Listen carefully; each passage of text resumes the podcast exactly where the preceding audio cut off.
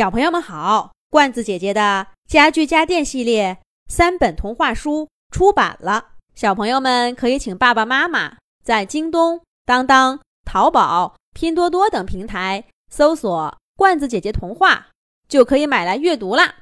这一集的《动物西游》节目，罐子姐姐继续给小朋友们讲《小兔皮皮和同学们》系列故事。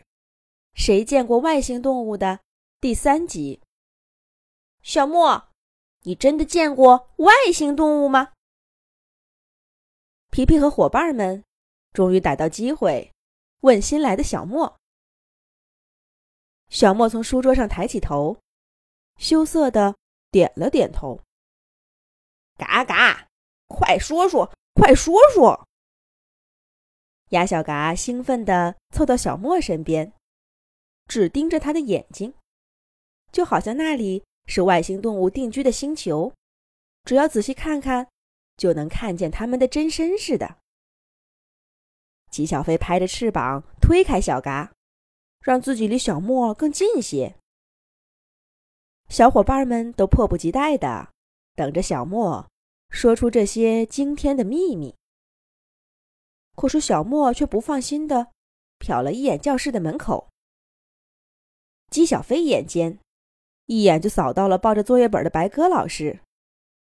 他马上拍着胸脯说：“放心，这是咱们的秘密，绝不会有人告诉给老师的。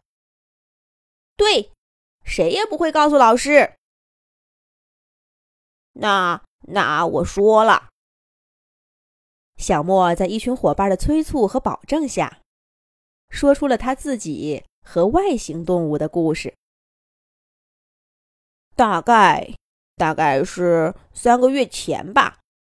有一天，我在外面玩儿，我妈妈喊我说：“小莫，小莫，有你的信。”我就心想啊，这一定是你们小镇寄来的信，通知我来上学呢。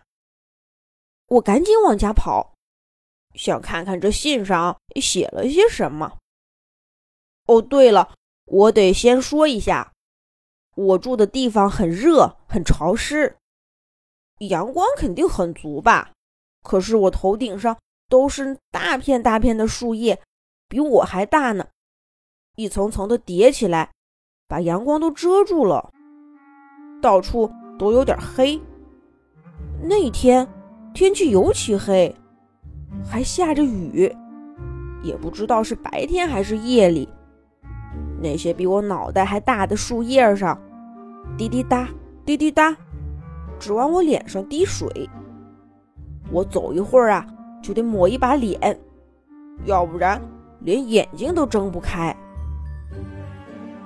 可是这说来也奇怪，我明明听到了妈妈的声音，可是就怎么也走不到家。我突然发现，眼前的路我也不认识，这是哪儿呀？我赶紧吸溜吸溜鼻子，糟了，这味道也不对。我又伸出手摸了摸周围的树和花，也都是我没摸过的。我害怕了，我从小就生活在这片林子里，这儿的一切我都熟悉。从来也没走丢过。我大声的喊：“妈妈，妈妈，快来接我回家！”可是我再也没听见妈妈的声音。就在这时候，我头顶上突然“啪”的一下，响起了一声巨响。那个声音不像雷声那么沉闷，就好像是……对，好像一只……受到惊吓的大鸟发出的尖叫声，像这样吗？哦哦！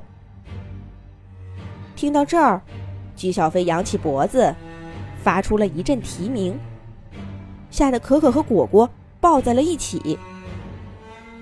皮皮赶紧拍了小飞一下，让他认真听故事。小莫却好像根本没听见。继续讲述着当时的情景。紧接着，我头顶上就刮起了一阵大风，那树叶一片一片飞上天，就好像天上有个巨大的麻袋，吸着这些树叶往上走。我也抬起头想看看天空的模样，可是我看到的是一片从没见过的强光。我以前只知道，在绝对的黑暗中，眼睛看不见东西。可你们知道吗？这么耀眼的光，比黑暗还可怕呢！不光看不清东西，连眼睛都睁不开。我听不到，看不到，也感觉不到。